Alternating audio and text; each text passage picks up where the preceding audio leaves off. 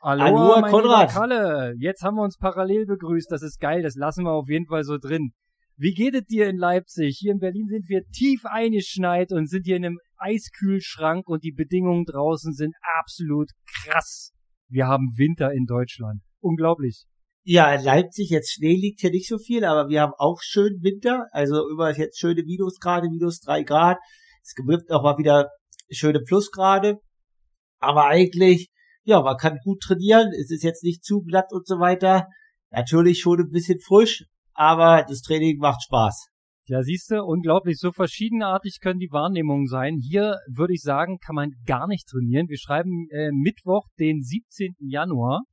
Und bei uns sind die Wege einfach komplett überfroren. Ich war hier gestern draußen laufen. Es war die Hölle. Sollte eigentlich eine Tempoeinheit werden mit 5 mal 5 Minuten. Äh, Ich bin nur durchgeschlittert, durchgerutscht. Ende vom Lied ist, äh, meine Waden sind zerstört und mein Rücken tut weh. Es war nicht schön. Ich gehe heute lieber auf die Rolle. Okay, das sollte jetzt nicht im Training passieren. Also ich war ja sonst an den Seen laufen, da ist eigentlich erstaunlicherweise alles schon wieder äh, getaut, obwohl es ja so kalt ist. Und äh, ja, jetzt hier auf den Wegen hast du noch so ein bisschen Schnee bedeckt, aber rutschig ist es nicht. Also hier ist eigentlich noch alles gut und äh, der Hauptbahnhof ist auch wieder frei, denke ich. Ich war noch nicht da jetzt, aber ich gehe davon aus. Also halten wir fest, äh, Standort Leipzig schlägt Triathlon-Standort Berlin um Längen. Ähm, ja, glücklich ist, wer einen Laufband zur Verfügung hat, der könnte eventuell was nach innen verlegen. Ansonsten muss man halt da durch und vielleicht doch mal zum Schwimmen fahren. Äh, habe ich auch getan diese Woche. Meine Güte, wir haben Mittwoch und ich habe schon Schwimmen und Laufen trainiert. Läuft bei mir. Ja, und immer äh, aufgrund deines, in Anführungsstrichen, noch geringeren Volumens, alles mit ein bisschen Intensität. Hau mal raus. Ich habe gerade vorher auf Strava geschaut, was du gemacht hast, hab's dir angeschaut. Ich glaube, wir haben 4 mal 100 und dann 50er schnell. Konrad, jetzt, äh, wir wollen Fakten und Daten. Ja, aber also pass auf, also die, diese Informationen können Teile unserer Zuhörerschaft verstören. Nein, Quatsch, Spaß beiseite. Ja, ich versuche überall natürlich ein bisschen Qualität reinzubringen. Macht ja auch Sinn, ne? Darüber wollten wir auch noch ein bisschen sprechen. Was macht für wen an welcher Stelle des Trainingsjahres Sinn? Wir schreiben Januar, das ist für viele noch so entweder der Rest der Base-Phase oder der Beginn der sogenannten Bildphase. Und in meinem Trainingsverständnis stehen da VO2 Max Reize und hohe Intensitäten oft und gern im Trainingsplan. So auch bei mir. Im Schwimmen habe ich gemacht am Montag zweimal viermal 100. Wenn ich viermal 100 schwimme, habe ich mir allerdings einen Abgang von zwei Minuten gegönnt, also nicht so hektisch wie bei dir. Du hast irgendwie gepostet 1,30 Abgang. Ja, da müsste man ja fast durchschwimmen. Habe ich nicht gemacht. Deswegen ähm, war es mir möglich, auf der Kurzbahn die auch einen Tacken schneller zu schwimmen. Die waren so alle um die 1,11, 1,12. Ähm, aber ich muss sagen, nach 4 mal 100 war ich schon komplett ermüdet und äh, die Arme gingen doch wirklich schwer durchs Wasser. Also das war ähm, auf jeden Fall so, dass ich nicht hätte weitermachen können. Dann eine Pause, eine aktive, nochmal 4 mal 100, dann diesmal mit Platten. Ähm, mit Handplatten schwimme ich gerne, da kann ich mich ein bisschen schneller schwimmen. Ähm, ja, aber auch nur 4 mal 100, dann war ich auch platt. Deswegen bin ich danach auf 50er runtergegangen und habe noch 2 mal 4 mal 50 gemacht. Ja, und so konnte ich im Prinzip meine Intensitäten reinholen. Von 2600 Meter waren es dann 1200 Meter intensiv. Und ich glaube, das zählt dann schon als Hit-Session. ja, das ist äh, wahrscheinlich mehr als Hit, ne? Also man das jetzt so zeitlich ins äh, Gewicht legt, äh, wird das, sind das ja relativ viele Prozente. Also definitiv äh, ist das eine sehr gute Einheit und knackig. Äh, musste sein. Es gibt natürlich auch den, die Schattenseite. Ich war auch letzte Woche einmal im Schwimmtraining und äh, da muss ich sagen, da hat sich der Körper mal von seiner unangenehmen Seite gezeigt. Also ich habe mich da durchs Wasser gequält und mich richtig schlecht gefühlt und war auch erheblich langsamer unterwegs und irgendwie ging da mal gar nichts und jetzt am Montag ging relativ viel. Ist es noch ein bisschen Wundertüte und ähm, möglicherweise liegt es daran, da fehlt vielleicht noch die Konstanz, vor allem die Konstanz im Training und vor allem vor allem die Konstanz im Schwimmtraining. Weil da war ich bislang noch doch äh, sehr selten und äh, habe mir jetzt aber vorgenommen, äh, regelmäßiger ins Wasser zu kommen, einmal die Woche als Minimum, vielleicht ein zweites Mal die Woche. Das wäre doch schon mal was. Ja, auf alle Fälle. Äh, ich erwarte dann aber auch ein paar Kilometer, damit sich zeitlich auch lohnt, Konrad, weil für 2,6, dann bist du ja wahrscheinlich eine halbe Stunde hin zur Schwimmhalle, halbe Stunde zurück. Ja, ja. Und dann bist du nur eine Stunde in der Schwimmhalle, oder? Ja, es ist wirklich der wunde Punkt, ja. Ich habe mir mal irgendwann gesagt, also drei ist eigentlich das Minimum für den Aufwand, den man da betreibt. Aber man muss ja ehrlich sein, manchmal geht halt auch nicht mehr. Und ich habe nach wie vor immer noch das Problem, wenn ich einen ganzen Tag im Büro gesessen habe und dann raus zum Training und ich ordentlich gib ihm, ich krieg beim Schwimmen immer noch Waden- und Fußkrämpfe. Also die Problematik, obwohl ich ein bisschen Magnesium zuführe hin und wieder, äh, das ist trotzdem noch da und ich glaube, das liegt einfach an dem Rumgesitze. Sitzen ist einfach nicht schön für den Menschen und dadurch, wenn die Kniegelenke geknickt sind, wird vielleicht die Wade nicht optimal versorgt oder woran auch immer das liegen kann. Ähm, das limitiert mich auf jeden Fall im Schwimmen. Also ab anderthalb Kilometer schwimme ich eigentlich mit Krämpfen weiter. Und das ist unschön. Ja, okay, das ist definitiv jetzt nicht so eine coole Sache. Aber gut, wichtig ist, dass du dies ja versuchst, deine Schwimmkilometer hochzuschrauben. Und wenn du jetzt, sage ich mal, über 50 Wochen rein hypothetisch jede Woche einmal drei Kilometer schwimmst, dann ist es ja quasi eine Verdopplung deines Umfangs vom letzten Jahr. ich bin auf einem guten Weg. ja, das ist natürlich, wenn man ein äh, äh, bescheidenes Ausgangsniveau hat, ist das schnell gemacht. Ja, und ähm, ich glaube aber tatsächlich, dass das auch einiges bringen kann. Da hat mir auch der Micha letztens die Augen geöffnet und wir haben über Training und über Material und über Radfahren und Laufen philosophiert und er meinte, ja, ey, aber wenn du ehrlich bist, am einfachsten machst du eine Minute gut, wenn du einfach mehr schwimmen gehst kommst du auf in die Richtung deines früheren Niveaus, äh, schwimmst du einfach ein bis zwei Minuten schneller, dann kannst du auch am Ende wieder 30 Sekunden langsamer die 10 Kilometer laufen, bist am Ende immer noch netto schneller. Also wenn es darum geht, olympische Distanz genauso schnell oder schneller zu machen, hat man ja einige Stellschrauben, ne? auch als Age-Grouper, da kann man gucken. Man kann am Material spielen, an der Position spielen, na klar, man kann alles ausreizen, aber am Ende muss man natürlich gucken, wie trainierst du und welche Performance hat der Körper am Ende.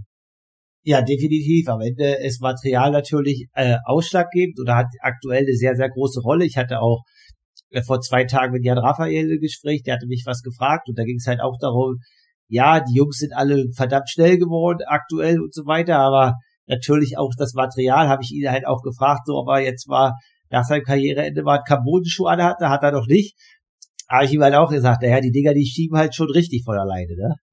Ja, das ist richtig. Also ich habe gestern äh, aufgrund der doch etwas durchwachsenen Bedingungen keinen Carbon-Schuh angehabt und äh, wenn du dann Tempoläufe machst, dann merkst du schon den Unterschied. Also es ist schon wesentlich einfacher, wenn du so ein so ein Hightech-Teil am Fuß hast, dann es ist jetzt nicht unbedingt so, dass das dann ein Selbstläufer ist, aber ich habe das Gefühl, du erreichst diese Wunschgeschwindigkeit äh, erreichst du schneller. Also mit etwas minimal weniger Aufwand. Du wirst halt ein bisschen mehr gezwungen, auch schnell zu laufen, weil die ja auch entsprechend die Geometrie haben und diesen Drang nach vorne. Also kann man nicht anders beschreiben, aber so ungefähr fühlt sich das an. Du wirst immer so ein bisschen gepusht und geschoben und die Beine müssen dann halt hinterher, ne? Also das ist schon geil, diese Technologie. Mir gefällt's.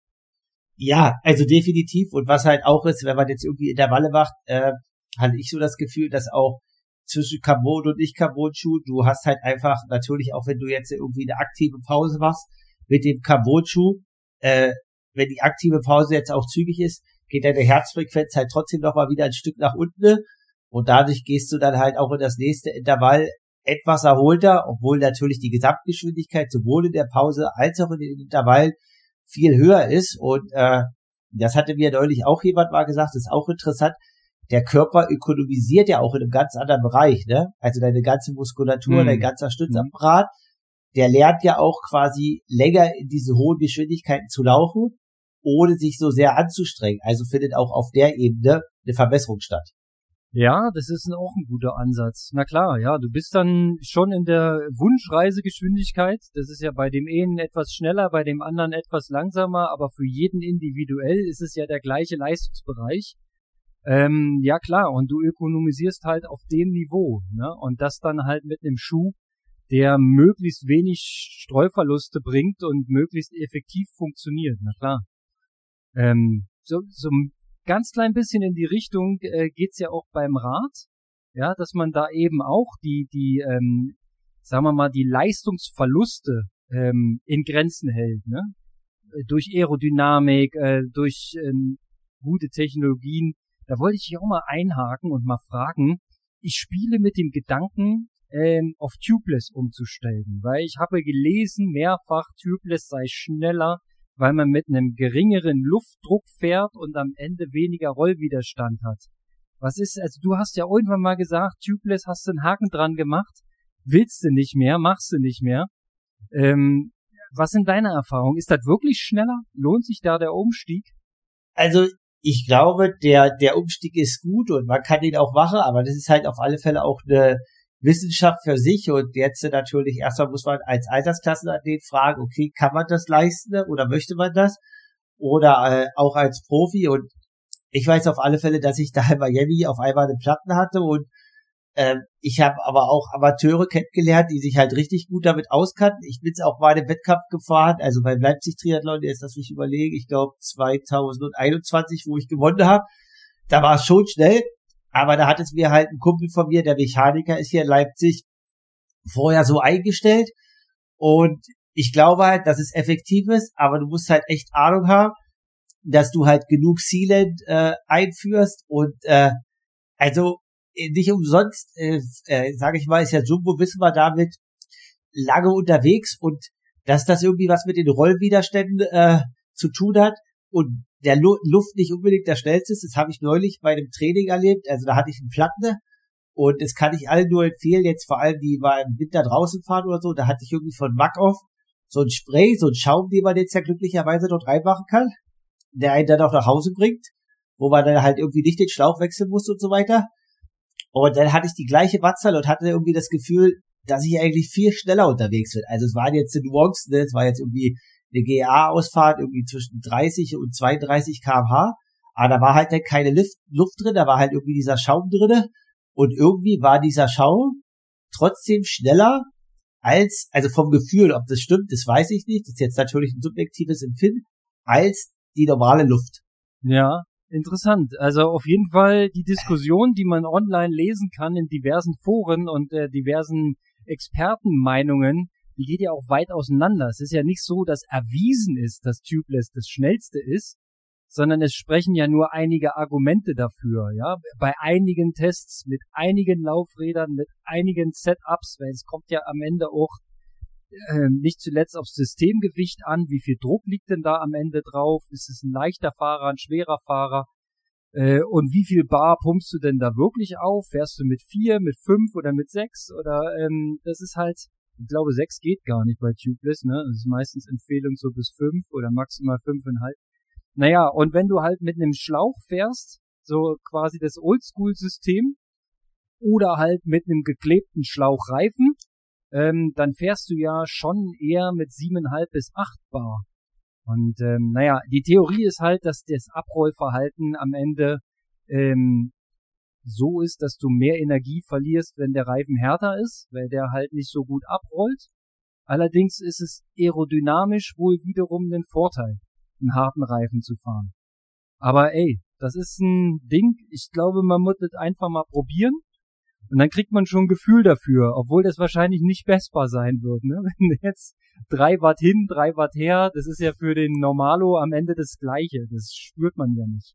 Ja, also definitiv. Ne? Die Frage ist halt so, wie du halt sagst, du kannst es dann halt auch auf der Bahn testen, aber das äh, kommt es halt drauf an, äh, welcher Asphalt da wahrscheinlich auch wieder ist, ne? Äh, welche Straße, ob das eine schnelle Straße ist, ob das eine langsame Straße ist.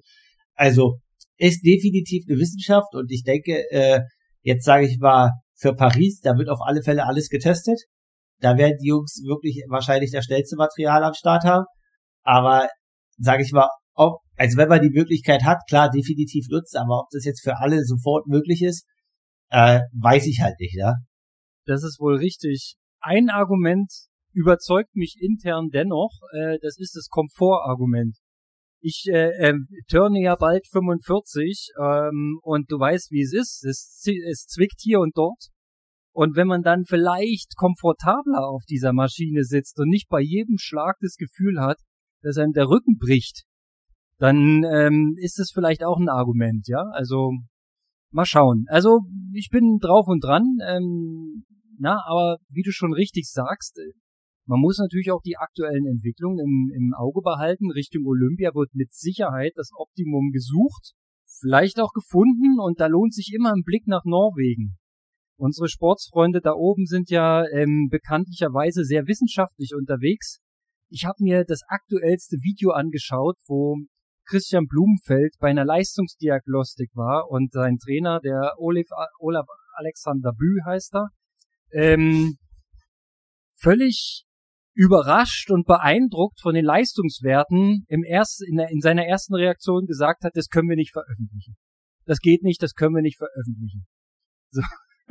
Das Video ist, ist großartig. Also schaut's euch mal an. Ähm, Leistungsdiagnostik in, in, in allen drei Teildisziplinen wird gemacht und es ist offensichtlich so, dass der Herr Blumfeld in allen drei Teildisziplinen Allzeithochs erreicht hat. So, und äh, der, der Trainer, der Bü, der hat wohl diese erreichten Werte dann nochmal gegengecheckt, also seine Messgeräte kontrolliert, ob die alle geeicht sind und ob das alles so hinhaut, was er da gemessen hat und sagte dann relativ zu Ende des Videos, ja, das ist, das stimmt alles, das ist so.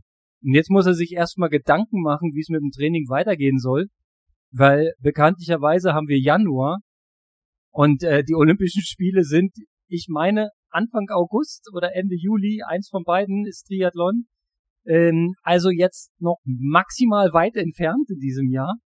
Jetzt muss man mal gucken, wie man damit umgeht, wenn der Athlet jetzt in Bestform ist könnte das ja auch vielleicht gar nicht so ein gutes Zeichen sein. Oder? Ja, es gibt ja so ein altes Sprichwort, das ist natürlich jetzt äh, äh der Gewinner des Silvesterlaufs des letzten Jahres ist der Verlierer der nächsten Saison. Das ist so ein bisschen äh, das, was du sagst. Also äh, ja, also äh, definitiv ist es so, dass das natürlich auf alle Fälle das vor der Hürde stellt, weil wie willst du jetzt da noch eine Schippe draufhacken? Gut, vielleicht Norweger, vielleicht kriegen die es hin auf alle Fälle. Ähm, der werden da schon Möglichkeiten haben und Ideen. Aber klar, man muss natürlich auch sagen, das, was du sagst, ich hatte dich ja vorher gefragt, wer alles in dem Video ist, so, ne? Also bei Blumenfeld denke ich, den seine Olympia-Quali ist, äh, denke ich, so gut wie safe. Aber äh, für Gustav, der hat ja auch noch in Norwegen zwei andere Konkurrenten, die ihm auch die Männer-Startplätze äh, streitig machen werden. Und äh, ja, das ist halt noch nicht so hundertprozentig fest, dass er in Paris an der Startlinie steht. Da bin ich übrigens komplett raus, was das Qualifikationsprozedere in Norwegen angeht. Ich habe nur irgendwann gehört, dass äh, Blumfeld safe dabei ist. Titelverteidiger hat wohl irgendwelche Sonderrechte. Und ähm, der hat ja auch validiert. Der hat ja in, in äh, Paris äh, beim Testevent eine, eine saubere Leistung hingelegt. Der hat beim Supersprint in Hamburg einen Platz 4 gemacht mit nur wenigen Sekunden Rückstand zum Sieger. Also der hat ja Leistung nachgewiesen, während ja Eden das, das Testrennen in Paris gar nicht qualifiziert war, gar nicht mitmachen durfte ähm, und auch sowieso eine ziemlich verkorkste Saison 23 hinter sich hat. In dem Video sieht man auch, dass er nach wie vor wohl mit dem Laufen Probleme hat, weil die Achillessehne Schmerzen bereitet. Also ich würde da sagen, da läuft es nicht ganz so rund. Ähm, aber weißt du, wie nominiert wird in Norwegen? Gibt's da auch ähm, Transparenz oder wird einfach von oben herab? Ich glaube, also am Ende entscheidet das ja natürlich immer der Verband, ne? Äh, wer dann starten darf, also egal wer qualifiziert ist, aber es gibt ja quasi von der ITU dieses Olympic Ranking und da gibt's halt einen Stichtag und äh, jedenfalls die Athleten, die dort in dem Ranking vorne sind, also wenn jetzt, sage ich mal, fünf Franzosen als Beispiel in den Top 50 oder 60 sind, dann dürfen trotzdem nur drei Franzosen oder kriegt Frankreich trotzdem nur drei Plätze. Und äh, das gleiche gilt für Norwegen und so rückt das dann halt mit den Plätzen ein Stück weit nach hinten. Aber am Ende legt der Verband halt fest, wer wirklich bei Olympia startet. Und da, äh, ja, ist halt auch interessant. Also von ihm hat man lange nichts mehr gehört, aber er hat, äh, ich habe neulich eine PTO-Ergebnisliste gesehen, er hat den 73 in äh, Indian Wells im Dezember gewonnen, Kaspar Stornes. Äh, und da war auch, ich spreche den Namen jedes Mal falsch aus, äh, der andere Norweger, Veit Lesorn oder irgendwie sowas in der Art, äh, der auf alle Fälle in der ITU jetzt richtig vorne war dabei war. Und das sind natürlich die anderen beiden, die Gustav da eventuell in Anführungsstrichen das Leben schwer machen und am Ende, glaube ich, entscheidet der Verband einfach nach ITU-Leistung und äh, jetzt auf der anderen Seite nicht nach Ironman-Titel. Hm. Ich habe das gerade mal gegoogelt, das Olympic Ranking. Es ist ja mega krass, da habe ich mich noch nie mit beschäftigt. Also erstmal eine ganze Menge Deutsche in den Top 30. Äh, bei den Deutschen ging es immer darum, du musst Top 30 sein als so eine Art Nebenbedingung, so eine Art Randbedingung. Die haben ja ihre Qualifikationskriterien und dann halt dieses Top 30 Ding. Da äh, haben wir Lasse Lürs auf 11. Dann geht's bei den Deutschen weiter mit Tim Hellwig auf 15 korrigier mich, aber das sind die beiden, die fix schon qualifiziert sind, ne? Genau, in Deutschland gibt's nur noch ja. einen Männerplatz, die beiden haben ihre Quali schon. Und auf 17 wird Jonas Schomburg geführt und auf Platz 25 der Lasse Priester. Genau, das die sind, sind die also beide beiden. sicher erstmal drin. Nee, ja, also sie haben, die In haben jetzt 30. quasi drei. Ja. Ja, sie haben halt für Deutschland die Plätze gesichert, aber es gibt nur noch einen. Ja, ja, die Frage ist, wer es wird, ne? Das ist noch nicht entschieden. Hm. Und wenn man jetzt auf norwegischer Seite guckt, dann hat, hast du den Blumfeld, der ist auf Rang 13 im Olympic Ranking. Und dann hast du einen, boah, das ist jetzt ein Name. Siehst du, ich hab's gesagt. Was? Bersvik Thorn. Genau, das steht weiter. Der Typ ist, der ist auf der 27. So, und dann ist aber in der Top 30 und selbst in der Top 50 keine norwegische Flagge mehr zu finden.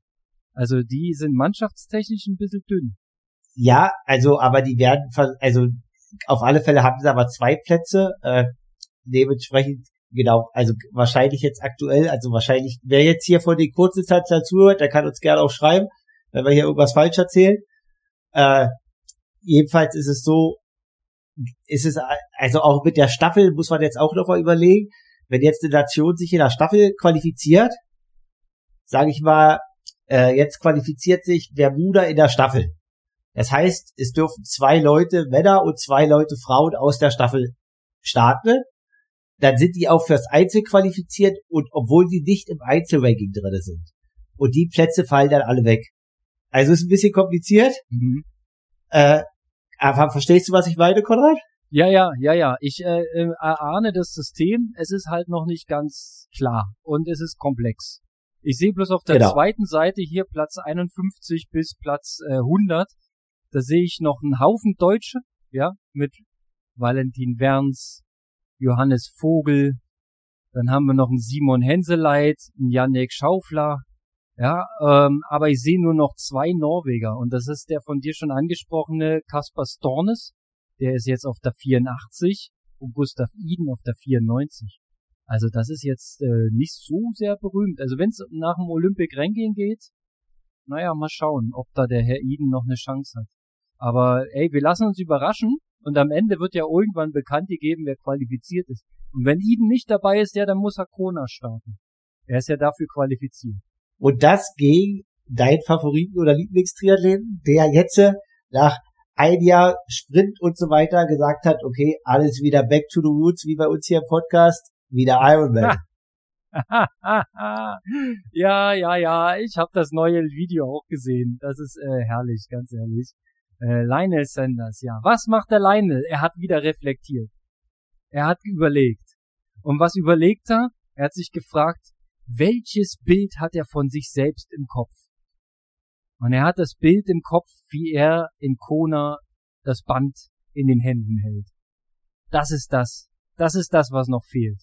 Also muss er All Eyes on Iron Man legen. Und äh, ja, er ist back on the Langdistanz. Ja, juhu, juhu. Wir werden ihn wieder bei Iron Man sehen. Schwerpunktmäßig. Kein PTO. Er sagte, dass diese PTO-Tour Das hat er ja auch schon mal in unserem Kurzvideo, was soll ich machen? Soll ich PTO oder dieses neue Ironman Ranking Format, was da jetzt gibt mit Preisgeldern und so weiter. Er macht Ironman. Soweit so nachvollziehbar, oder? Ja, also natürlich wird das jetzt medial da erzählt, äh, wie, wie quasi äh, dass er da quasi sich da in Cola sieht und so weiter. Aber man muss natürlich auch sagen, also ich bin auf alle Fälle auf 2024 gespannt. Also dadurch, dass das jetzt relativ viele Jungs versucht haben. Also ich hatte neulich jetzt ein Gespräch mit jemandem hier in Leipzig, mit Leo Arnold, äh, der letztes Jahr auch in Nizza war. Und da hat er auch gesagt, äh, er macht auf alle Fälle nächstes Jahr auch nur Ironman und setzt halt da den Fokus. Ähm, ich glaube so ein bisschen, dass jetzt in den kommenden Jahren, aber auch schon nächstes Jahr so ein Switch stattfindet also es wird halt dann die Athleten geben, die sich halt komplett irgendwie auf die Langdistanz fokussieren. Und dann wird halt, sage ich mal, dieses 70-3-Format äh, ja tendenziell einfach noch in die Richtung so ein bisschen äh, ITU gehen und viele von der ITU werden halt darüber springen. Äh, dadurch sind die Starterfelder natürlich voll. Äh, muss man natürlich schauen, es gibt aktuell sehr, sehr viele Rennen. Deswegen dünnt sich das vielleicht wieder aus, aber ich glaube halt einfach, dass dieses, dieses klassische quasi 70-3 Ironman-Athlet, dass das sich so ein bisschen auflösen wird, sondern dass sich das jetzt einfach irgendwie so ein bisschen dahin verschiebt. Ironman-Athlet oder halt Kurzdistanzler und 70-3.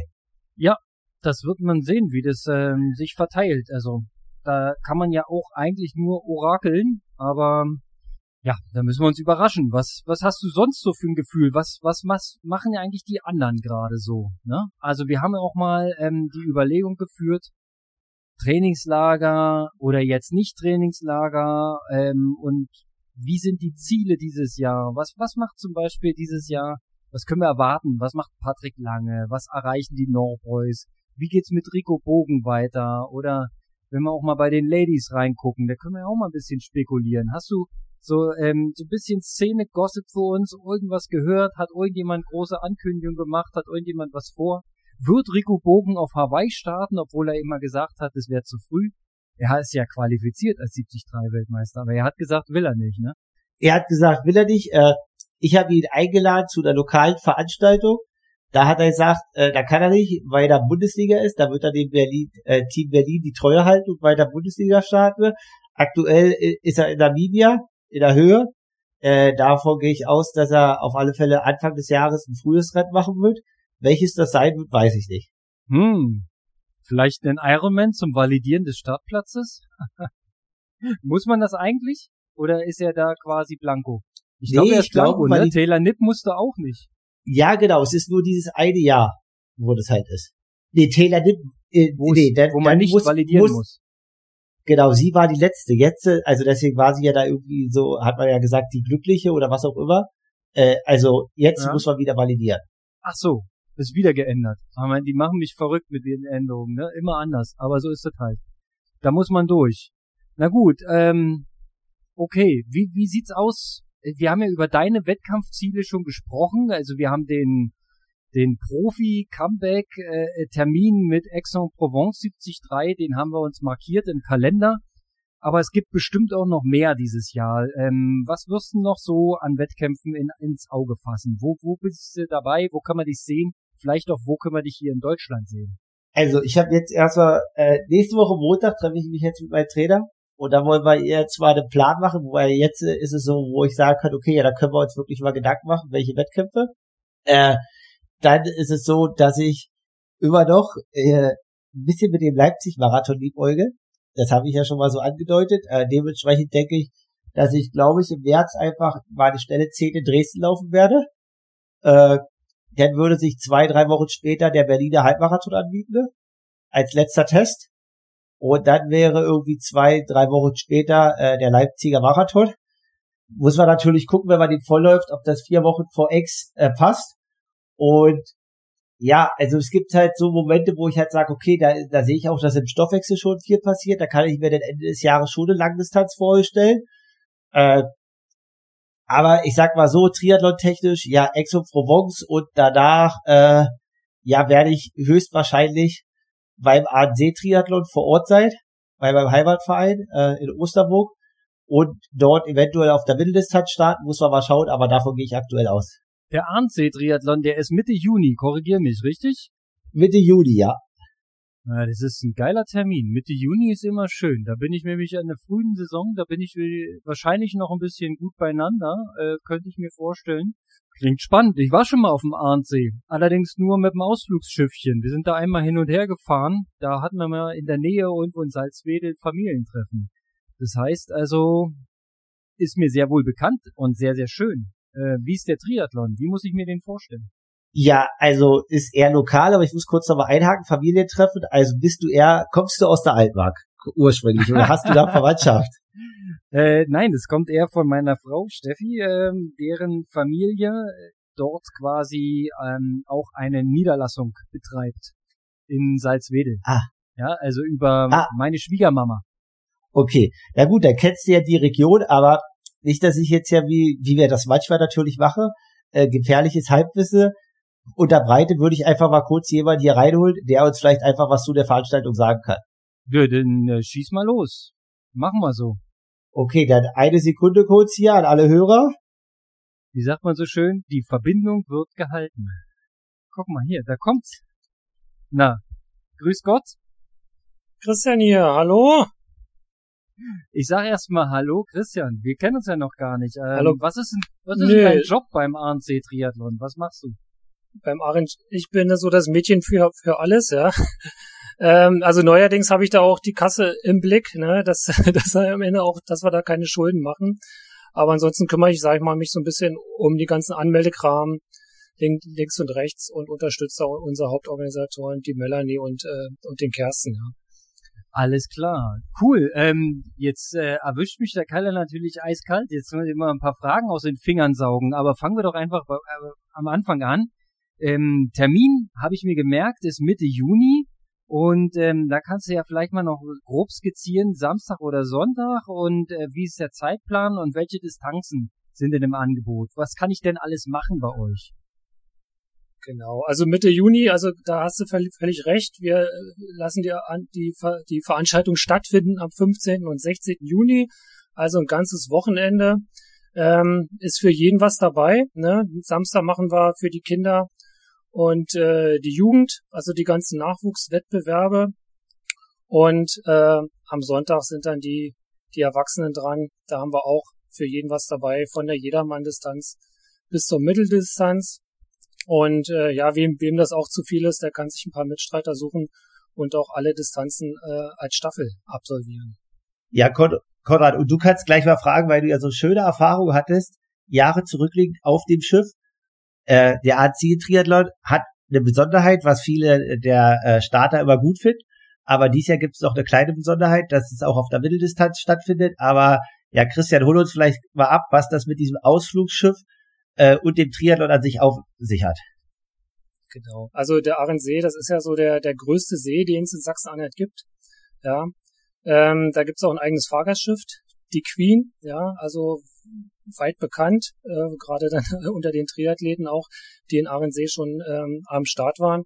Und ähm, seit der zweiten Auflage machen wir das so, dass die Teilnehmer zum Schwimmstart ähnlich wie beim Norseman mit dem Fahrgastschiff quasi auf den See hinausgefahren werden, ja, und sich dann an, an Land zurückkämpfen müssen, ja.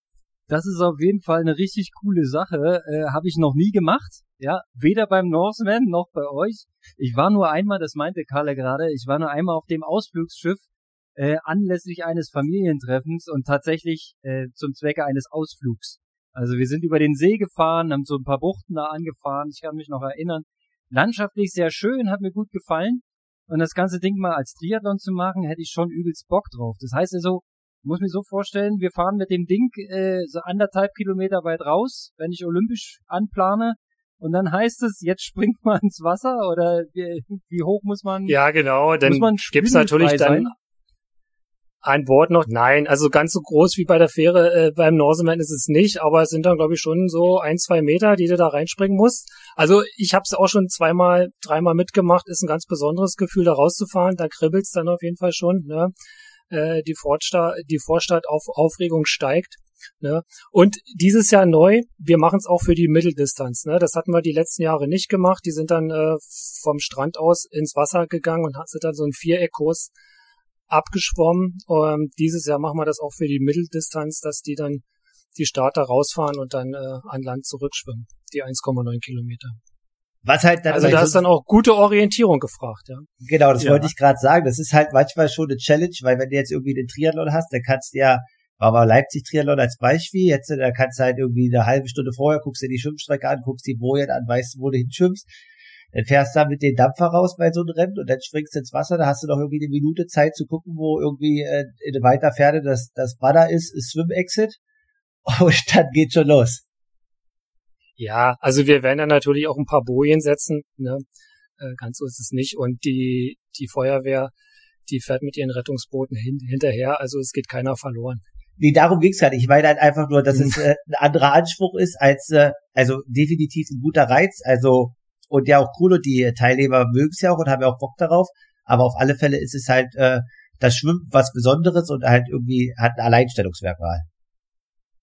Also muss ich dieses Jahr keine Wenden trainieren, sondern eher das geradeaus schwimmen, ne? Es kommt darauf an, was, wo du startest. Also bei der Mitteldistanz werden wir eine, eine Linkskehre haben, aber äh, beim olympischen Distanz, was ja deine Spezialdistanz ist, da musst du dann wirklich nur geradeaus schwimmen. Das ist, das genau. gut. Geradeaus schwimmen finde ich sehr sympathisch. Mag ich gerne als alter Beckenschwimmer. Geradeaus kriege ich hin. geradeaus, Thema geradeaus. Äh, du hast vorher gesagt, äh, Radstrecke, das äh, Wali, also äh, viele unserer Hörer kennen die doch aus deinen Zeiten bei den Kessen Sachsen, auch Markus Liebe genannt, äh, dort letztes Jahr eine ordentliche Zeit äh, in den Asphalt gebrannt hat oder du meintest ziemlich fix unterwegs war. Äh, wie sieht das mit der Radstrecke aus? Ist die schnell? Ist die auch geradeaus? Oder äh, ja, wie kam das zustande, dass dort dann auch quasi im Altersklassen oder Elitebereich relativ schnelle Radzeiten zustande kommen? Ja, das klingt schon mal schnell.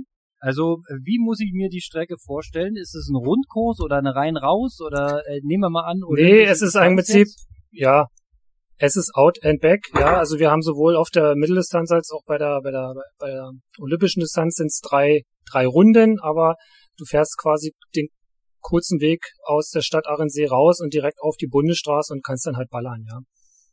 Die Straße ist auch dementsprechend flach, also äh, die Höhenmeter, die sind äh, nicht weiter erwähnenswert. Das klingt gut. Kopf runter, Aero, einfach hinfahren, Wände machen, zurückfahren. Ein, ein genau, dann um, um den Marktplatz, ne, das äh, senkt dann natürlich den Schnitt ein bisschen, da musst du vorsichtig sein, Kopf, Kopf, Kopf, äh, da haben wir Kopfsteinpflaster, aber dann, dann geht's dann wieder raus, ne, und dann wieder weiter.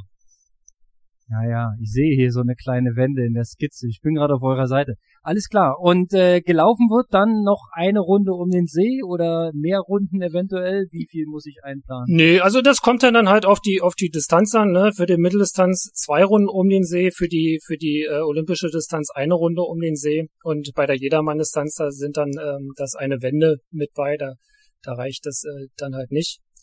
Ähm, ja, aber dann halt auf, ich sag mal, gut zu laufen im Untergrund, um den See, viel im Schatten. Wir haben dann aber auch zwei äh, giftige Anstiege mit dabei pro Runde, die dann so ein bisschen das Salz in der Suppe sind und da, da den, den, den Unterschied dann ausmachen können, ja. Aber ansonsten auch ähm, flache, flache Lauf, Laufstrecke. Gut, giftige Anstiege sind jetzt nicht meine Spezialität, aber das soll der Sache keinen Abbruch ähm, bringen. Wie sind ähm, die Distanzen vermessen? Seid ihr ziemlich nah dran an 1,4510 oder ein bisschen gerundet? Also ich sag mal, beim die Radstrecke, die hat so ein bisschen Rotcharakter, ne? Die ist äh, vielleicht nicht, nicht ganz 90 Kilometer, aber auf jeden Fall im, im Toleranzbereich, was, was die Sportordnung vorgibt. Ähm, olympische Distanz ist ziemlich genau, ja.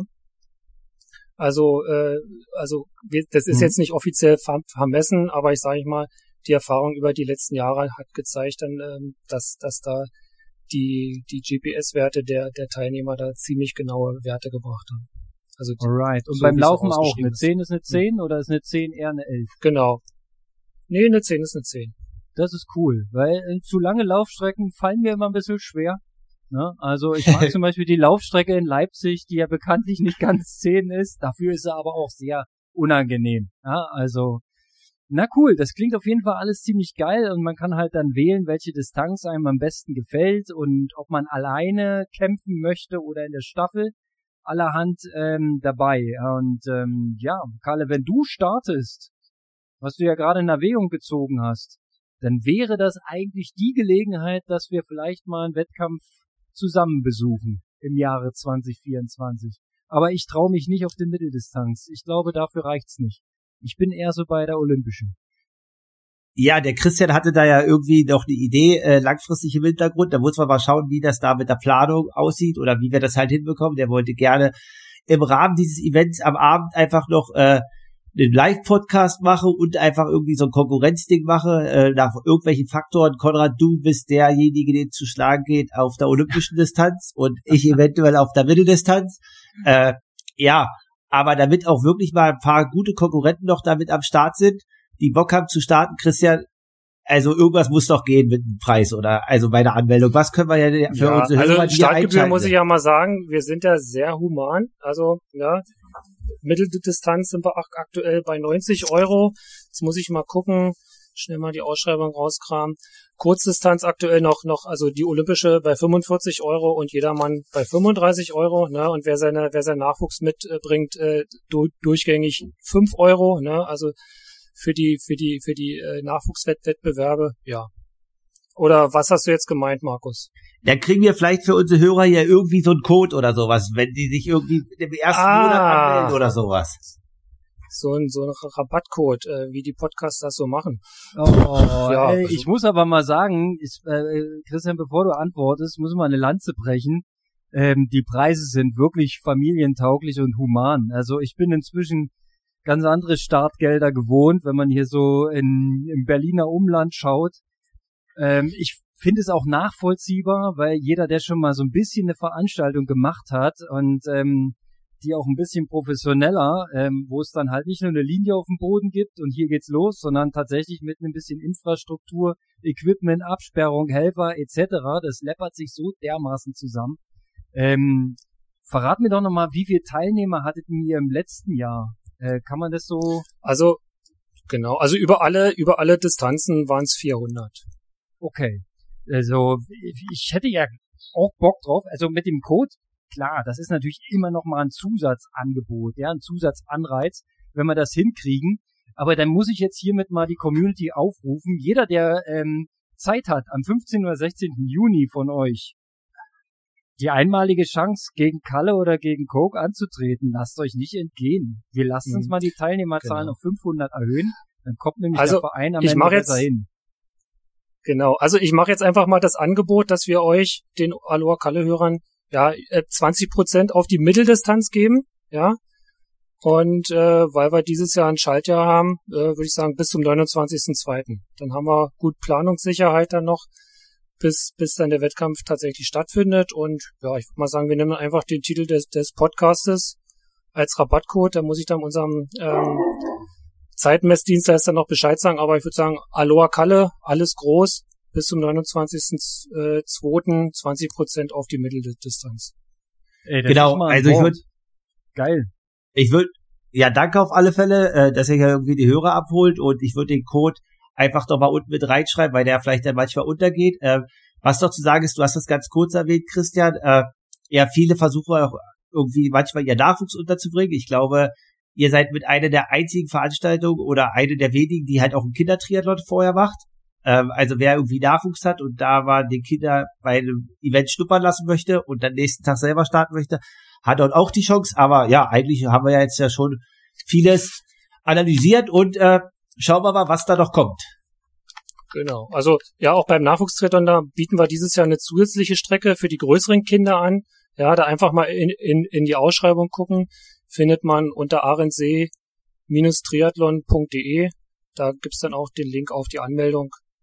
Und dann klappt das. Also dann hoffe ich mal, dass wir vom Ausführungs-, äh, vom, vom Ankündigungspodcast auch mal zum Durchführungspodcast werden, ja, und sich die Community dann da wirklich mal trifft.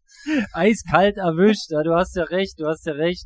Am Ende müssen wir auch mal Taten folgen lassen und ja, ich finde das auf jeden Fall einen guten Anlass. Ich habe halt parallel eure Aus Ausschreibung offen, also ziemlich spannend ähm, für die Schüler A und äh, ähm, also quasi für 12 bis 17-Jährige, wie du schon sagtest, das ist ja eine, eine vollwertige, nee, fast vollwertige Sprintdistanz schon. 400 Meter Schwimmen mit Landstart, 10 Kilometer setzt man die Kids auf irgendein Fahrrad und zwei Kilometer noch Rennen Es ist, das klingt sogar cool für meinen Sohnemann. Ich muss den mal irgendwann mit dem Triathlon-Virus infizieren.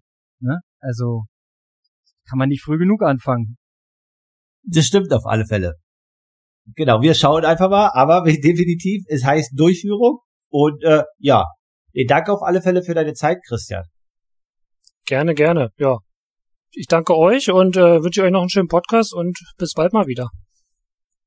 Cool, danke. Ähm, ich hoffe, dass wir auch vielleicht so den einen oder anderen auf der olympischen Distanz sehen. Auch ohne Gutscheincode ist das ein sehr attraktives Angebot. Also ich kann das nur wärmstens empfehlen. Ne? Ich brauche ein bisschen Konkurrenz vor Ort. Ich glaube, die Jungs, die da am Start waren und in den letzten Jahren, Konrad, äh, auf der Olympischen, da musst du dich jetzt nicht äh, verstecken. Also da waren einige bei der 73 WM Lati und so. Also da ist schon auch ein bisschen Niveau war schon da. Also die richtig Guten machen bitte Mittelstrecke äh, und die, die quasi im Jahresschnitt unter sieben Stunden bleiben, die dürfen olympisch starten. ich glaube, der Erik schafft beides. also, cool. Ne, dann machen wir das so. Ja, und äh, ich kann Gut. ja dann zur Not immer mich noch auf die Altersklassenwertung konzentrieren. Wenn es nicht mehr für ganz äh, vorne reicht, dann äh, gucken wir mal in der Senioren 2. Gut, ich verabschiede, ich verabschiede mich schon mal, ich muss weiterarbeiten. Wir hören uns, ne? Du hast noch einen kleinen Triathlon vorzubereiten. Viel Spaß dabei. Genau. Bis dann. Tschüss. Alles klar. Danke. Ciao. Ciao. Ja, so, so, Konrad, jetzt hast du ja erstmal schon wieder Ziele fürs nächste Jahr eingesetzt. Also nicht fürs nächste, fürs aktuelle. Ja, finde ich super. Du hast mich da jetzt äh, äh, direkt reingeworfen in das ganze äh, Ding. Ich habe auch tatsächlich noch ein bisschen geschlampert in der Jahresplanung. Ich bin noch ja nicht äh, ähm, committed. Also ich habe noch nicht eine einzige Anmeldung vorgenommen. Ähm, ich wollte erstmal reinschnuppern in das Jahr und mal gucken. So, und jetzt habe ich einen Termin. Ja, dann haben wir jetzt den Mitte Juni Termin, den haben wir schon mal fest im Auge. 15. und 16. Juni Ahrensee. Finde ich gut. Ähm, Leipzig finde ich gut. Da muss ich auch gleich nochmal den genauen Termin googeln. Das war immer so um den Ende Juli Termin sonntags. Äh, hast du den Ich glaube, das parat, ist das. Wann der ist? Nee, ich glaube aber, es ist immer nicht das letzte Juli-Wochenende, das letzte Wochenende im Juli, sondern das vorletzte. Naja. Ja gut, das kriegt man ja auch schnell raus. Das Internet ist ja sehr gnädig mit uns und verzeiht auch kleine Fehler kann man dann mal schnell googeln. Also wir hätten den Sonntag am 28. Juli. Wenn du sagst, nicht der letzte, dann wäre es der 21.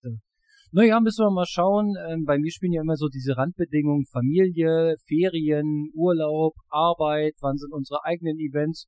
Wollen wir mal ein bisschen abwägen und schauen, ähm, wann Luft und Zeit ist. Und dann irgendwann wird dann knallhart gesigned und dann ist man am Start. Ja, und ich habe aber das Gefühl, dass Mitte Juni bei mir gut passt. Dann haben wir schon mal einen Ankerpunkt. So, jetzt ist die Frage, ähm, was werfen wir noch für Ankerpunkte dieses Jahr? Wir hatten mal ähm, so richtig, ist jetzt auch nicht abgesprochen, Kalle, nochmal schön reingegrätscht. Wir hatten ja diesen 4. Februar im Auge mit Erfurt Indoor Triathlon. ich krieg da ein bisschen kalte Füße, muss ich sagen. Es ist nämlich mein Geburtstag und ich bin mit meiner Tochter alleine, weil alle anderen ausgeflogen sind. Und eigentlich war geplant, dass sie in Skiurlaub fährt bei einer anderen Familie mit. Das klappt jetzt nicht. Das heißt, ich bin ähm, nicht am Start. Um das kurz und knackig, knackig zu machen, ähm, hast du jetzt da die Fühler ausgestreckt? Hast du Lust, dich da zu zeigen und mal zu probieren oder bist du auch eher ähm, anderwertig orientiert? Naja, also ich habe schon Bock, mich zu äh, präsentieren und mich zu zeigen, äh, aber es ist halt so, dass ich äh, in der Woche quasi am äh, Montag, Dienstag, Mittwoch nochmal in München beziehungsweise am Skihansee bin, äh, zwecks meiner Heilung zu Termin. Dann ist es so, äh, dass, also soll da gar nicht nach Ausrede klingen, aber dann äh, ja wird mich ja ein Triathlon-Medium zu, Medium zu Hause besuchen. Und äh, da ist dann die Frage, inwiefern ich dann halt wirklich auch nächsten Tag einen Kopf frei habe, mich da auf den Wettkampf vorzubereiten. Ne? Und äh, ja, deswegen bin ich immer noch so ein bisschen hin und her gerissen und bin mir noch unsicher. Und auch natürlich, wenn du gerade auf mein Training guckst, aktuell, wir haben viel VO2 Max trainiert im Oktober, im November und auch im Dezember, aber jetzt ist das alles so ein bisschen eher schwelllastig und auf Ökonomisierung ausgelegt. Und äh, ja, da ist jetzt die Frage, was die Zielstellung ist und was die wichtigere, wichtigere, als sag ich mal, was das höhere Ziel ist. Ich muss doch mal überlegen, aber ich bin ehrlich, ich bin dir nicht böse, wenn das Duell ein bisschen später zwischen uns stattfindet. Ja, wir haben ja auch noch einige angeschnittene Themen, ja. Also ähm, Christian hat es ja gerade eben nochmal knallhart gesagt, Ankündigungspodcast. Wir müssen nochmal ins Handeln kommen. Ich kann mich an eine schöne Idee erinnern, Kalle, die wir mal vor, vor langer Zeit hatten. Da ging es darum, dass wir mal 100 Meter gegeneinander schwimmen in dem Schwimmbad und dann vielleicht mal 1000 Meter gegeneinander laufen, allerdings dann mit einem vielleicht mit einem Bonus, ja, mit einem Altersbonus oder mit einem äh, Age-Grouper-Bonus. Äh, da haben wir aber am Ende aufgehört zu denken und das Prozedere gar nicht festgemacht. Aber auf sowas habe ich nach wie vor Bock.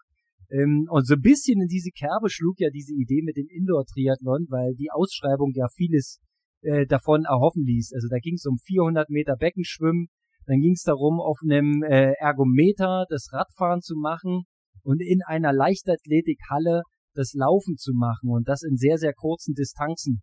Also so ein bisschen so wie Super League hat sich's angefühlt, so von der Ausschreibung her.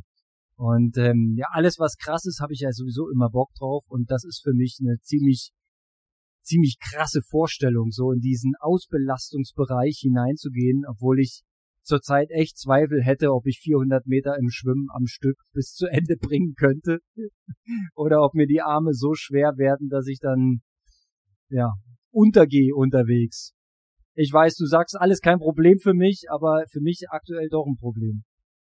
Ah, ich glaube, das ist nicht nur für dich ein aktuelles Problem, auch für die ein oder anderen Profis äh, machen da manchmal noch die Fehler. Ich weiß gar nicht, ob du neulich den Post gesehen hast bei Mika, der hatte quasi so eine so ein Tippspiel bei seinem Schwimmset und äh, da hatte der Florian Angert ihn gefragt, wie er denn die 200 Delfin geschoppt ist. Und da hat er halt gesagt, ja, äh, sehr progressiv mit 1,24 angegangen und 1,25 drauf. Nee, 1,35 drauf. Also, äh, ja, es geht auch Profis so. Das Durchbringen ist die hohe Kunst und die hohe Schule. Naja, gut, nun muss man mal in Schutz nehmen dazu sagen, äh, Delfinschwimmen ist halt so eine technische Disziplin, wenn du da kaputt bist, und äh, auf den auf den Rettungsrhythmus gehen musst, bist du halt mega langsam. Also das ist das kenne ich auch noch so der Überlebensrhythmus. Bei uns gab es nämlich für jede Minute zu spät kommen beim Training 100 Meter Delfin nachschwimmen. Das heißt also, wenn Ach, du mal fünf Minuten kassiert hast, äh, weil die Bahn später oder du zu blöd warst, dann hieß es nach einem Set, ja, wenn du anderthalb Stunden im Wasser warst, so bitte, jetzt kommen deine 500 Delfin nachschwimmen hast du natürlich keine Chance gehabt, das ordentlich durchzubringen. Also bist du in diesem Überlebensding da, dass du so äh, ein Zug, dann ein bisschen gleiten, dann nächster Zug. und, äh, also, naja, man kann sich das in etwa vorstellen. Sieht dann halt auch nicht schön aus, ja. Und äh, das ist dann halt auch sau langsam. Aber klar, wenn ich mir jetzt vorstellen müsste, Stand heute, 400 Meter Freistil, dann bedeutet das, die ersten 100 bin ich vorn, und dann gehen mir die Arme so dermaßen zu, dass ich richtig büße. Weil mir wird es nicht gelingen, diszipliniert in einem wirklich ruhigen Tempo anzufangen. Das ist halt die hohe Schule. Das ist das, was du meintest, ne? Dass man dann sich zusammenreißt und weiß, okay, eigentlich könnte ich 100 Freistil so in roundabout einer Minute schwimmen, aber ich sollte besser eine 1,20 anschwimmen, damit ich am Ende den letzten 100er auch noch in 1,20 schwimme. Das ist halt das Ziel, ne? Und nicht voll anballern und dann richtig abkacken. Also dann bleibt man halt wirklich auch mal auf der Strecke. Interessant finde ich's, aber ich glaube, meine aktuelle Performance wäre dann schon eher deprimierend für mich. Ja, also kann ich absolut nachvollziehen. Also definitiv äh, dieses äh, immer zu schnell angehen und ruhig zu bleiben, äh, ist natürlich auch schwierig und äh, in gewisser Art und Weise lehrt uns ja der Triathlon auch, äh, du musst richtig hart angehen können und dann irgendwie nach 300, 400 Metern dabei sein und so weiter. Also das, was man eigentlich nicht machen soll, muss man ja aber eigentlich doch können im Wettkampf. So sieht's aus. Im Übrigen, ähm, es führt mich so ein bisschen ähm, zu einer Strava-Aufzeichnung, die ich am Rande wahrgenommen habe. Ich weiß nicht, ob du äh, den Cameron Worth zufällig abonniert hast auf Strava und äh, hin und wieder mal reinguckst. Äh, ich mag den ja sehr, weil jeder, der extrem trainiert, der ist mir irgendwie sympathisch und der Typ ja sowieso. Weil wenn man erst im, im, im Rudern Weltspitze war und bei Olympia war, dann äh, Radsportler, dann Triathlet und jetzt beides, äh, das finde ich irgendwie sehr beeindruckend.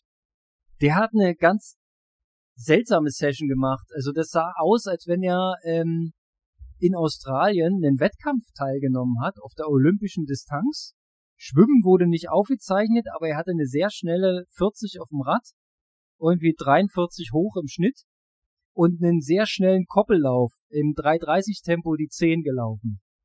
Das äh, sah aus quasi wie olympischer Triathlon. Vielleicht hat er den auch do-it-yourself gemacht. Dann hat er Pause gemacht den Tag über und ist dann nachmittags noch einen Long Run durch die Berge gelaufen. Also mit ordentlich Höhenmeter. Und das glaube ich 25, 26, vielleicht sogar 27 Kilometer. Ich müsste mal nachschauen. Dieser Trainingstag, der sah für mich sehr inspirierend aus. Wäre das mal was für dich? Wie viel war, wie viel, wie lange war denn der Lauf noch?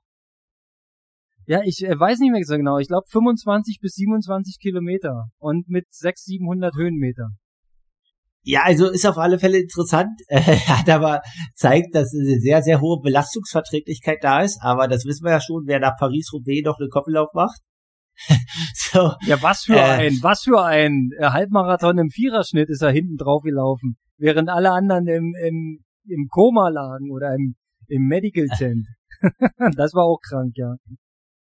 Also, äh, ich glaube, also klingt cool, kann man auch alles machen, aber ich glaube, ein bisschen vorbereitet sollte man dafür sein. Ja, das ist immer das Ding, ne? Also wie viel Konzept steckt hinter solchen Trainings, fragt man sich. Weißt du, also wenn man, ich glaube, die Norweger würde man sowas nicht machen sehen, um das mal vorsichtig zu sagen. Ja, das ist so ein bisschen alte Schule. Ich mache einfach, ich mache einfach viel, ich mache einfach hart äh, in Summe muss das auch immer, die Woche muss auch immer voll sein. Das bringt schon was. Aber ich glaube, das letzte Prozent holst du vielleicht eher raus, wenn du smart drin bist. Ja, also definitiv. Also mittlerweile, früher war wahrscheinlich so ein bisschen, ja, wenn wir jetzt fünf oder zehn Jahre zurückblicken, einfach viel mache und das irgendwie durchstehen, dann bist du schon, äh, sag ich mal, gut an der Startlinie. Kiel hat das ja selber immer gesagt, fit oder Fakt, so, ne? Aber mittlerweile ist ja, äh, das teilweise so smart, wenn man jetzt auch bei anderen guckt, also auch Rasmus, äh, du hast es ja deutlich mir sogar geschickt, ändert sein Training, er trainiert jetzt auch VO2 Max, nachdem er drei oder vier Jahre nur ökonomisiert hat. Also auch dort äh, findet das Training jetzt auf einem anderen Level statt. Ja, das schon, aber das, was man bei ihm auf dem Profil halt nie sieht, ist dieses Zone 1 und richtig ruhig. Also ich weiß nicht, ob 270, 280 Watt wirklich sein sein äh, entspanntes Grundlagentempo sind. Aber was man ihm auf jeden Fall lassen muss im Training ist, dass er eine richtig knallharte Birne zu haben scheint. Er hat ja mal ein Foto gepostet von seinem Indoor-Bike. Das ist da relativ eng in einem mini kleinen Raum direkt vor der Wand gestellt. Also das sah jetzt nicht so komfortabel aus. Und wenn man sich dann anguckt, dass er da teilweise vier, fünf Stunden, manchmal sogar sechs Stunden drauf verbringt, dann Halleluja. Also da ist viel Tapete im Blick.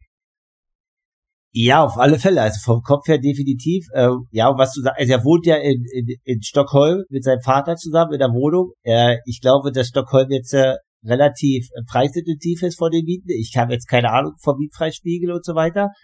Äh, und er hatte mir halt, ich weiß gar nicht, ich hatte ja letztes Jahr den Podcast mit ihm aufgenommen und habe ihn halt gefragt, ich weiß gar nicht, welcher Ironman war letztes Jahr, Portugal. Und da hat er halt auch gesagt, er wäre lieber nach Florida geflogen, aber irgendwie so Financial Reasons und wirklich lange Vorbereitung und US-Dollar und so weiter. Also, ich sag mal so, es ist jetzt, also er ist richtig gut und so, aber er ist jetzt äh, auch noch nicht der Athlet, der, sag ich mal, wie Frodo oder so in Anführungsstrichen durch ist, oder? Ja, und was halt auch wirklich schwierig ist, ist dieses Pieken, dass du wirklich am Wettkampfhöhepunkt ablieferst. Ja, da gab's ja einen Großmeister, der jetzt retired ist, ähm, dem ist es nur in seinem allerletzten Rennen nicht gelungen. Ansonsten hat äh, ein gewisser Jan Frodeno immer gepiekt. Der war immer in Topform, wenn der an der Linie stand. Ja, der hatte ja zig Jahre in seiner Karriere, wo er einfach nicht geschlagen war. Ja, und das ist halt ein Beispiel. Der hat nicht viele Rennen gemacht, wenn du das so zusammenrechnest. Aber wenn er am Start war, immer in Peakform. Und das ist schon das ist, glaube ich, das Ding. Du musst deine Ressourcen gut einteilen, du musst hart arbeiten, hart trainieren, ordentlich aufbauen und dann halt auch wirklich Peak Performance abliefern, wenn Wettkampf ist. Ja, das ist dieses Ziel und äh, auf alle Fälle äh, hat ja Freddy Funk auch gesagt, wahrscheinlich äh, nur noch ausgewählte Rennen und nicht mehr so viele und dann wirklich darauf voller Fokus und das wird auf alle Fälle nächstes Jahr, also ich, ich sage immer nächstes Jahr, obwohl wir schon in 2024 im Jahr sind, wird auf alle Fälle spannend. So ist es, so ist es. Der hat ja auch einen relativ bekannten Trainer, der ja auch so ein bisschen was mit Jan Frodeno zu tun hatte. Von daher ähm, spricht es da wahrscheinlich aus der Trainersseele. Ja, dass man vielleicht nicht 15 Wettkämpfe im Jahr macht, sondern dann lieber fünf und die alle sitzen. Ja, und das ist dann, das ist auch ein bisschen meine Philosophie. Ich sehe mich da auch irgendwie. Ne? Also nicht allzu viele, aber wenn, dann sollte schon was kommen. Definitiv, Konrad. Also dieses Jahr, ich erwarte in den Senioren zwei ungeschlagen. du unterschätzt die Senioren zwei nicht. Da gibt es einige, die wirklich richtig schnell sind. Ja, also mal gucken, was mir die neue Altersklasse dann bringt. Wir werden sehen. Auf jeden Fall habe ich noch Freude an der Bewegung und ich genieße es, dass ich noch Sport treiben kann und will das gern weitermachen. Das ist das Ziel. So sieht's aus. Genau. Dafür muss man auch mal das, was tun. Das machen wir 2024. Äh, ich wollte noch ganz kurz, bevor wir jetzt hier abmoderieren, äh, noch sagen, äh, du hast letzte Woche dein äh, Unterstützern für Kenia gedankt. Ich wollte noch ganz kurz sagen, alle, die unser Podcast auf Steady unterstützt haben, bisher vielen, vielen Dank auf alle Fälle, dass ihr dabei seid, dass ihr einschaltet, dass ihr das Projekt hier auf Steady unterstützt. Äh, schaltet weiter ein und wir geben weiter Gas. So sieht es aus. Schließe ich mich nahtlos an. In dem Sinne, Aloha, Konrad und gutes Training. Aloha, Kalle. Auf bald.